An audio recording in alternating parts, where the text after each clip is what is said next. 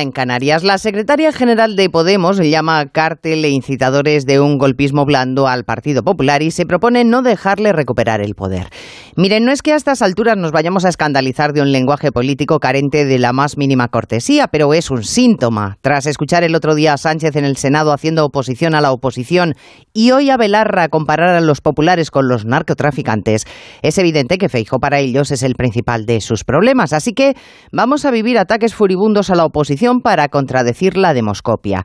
Y en esa carrera, prepárense para una competición entre PSOE y Podemos por ver quién es el que pronuncia el dislate más grande, que serán socios de gobierno, pero se miden por arañar votos en el mismo caladero.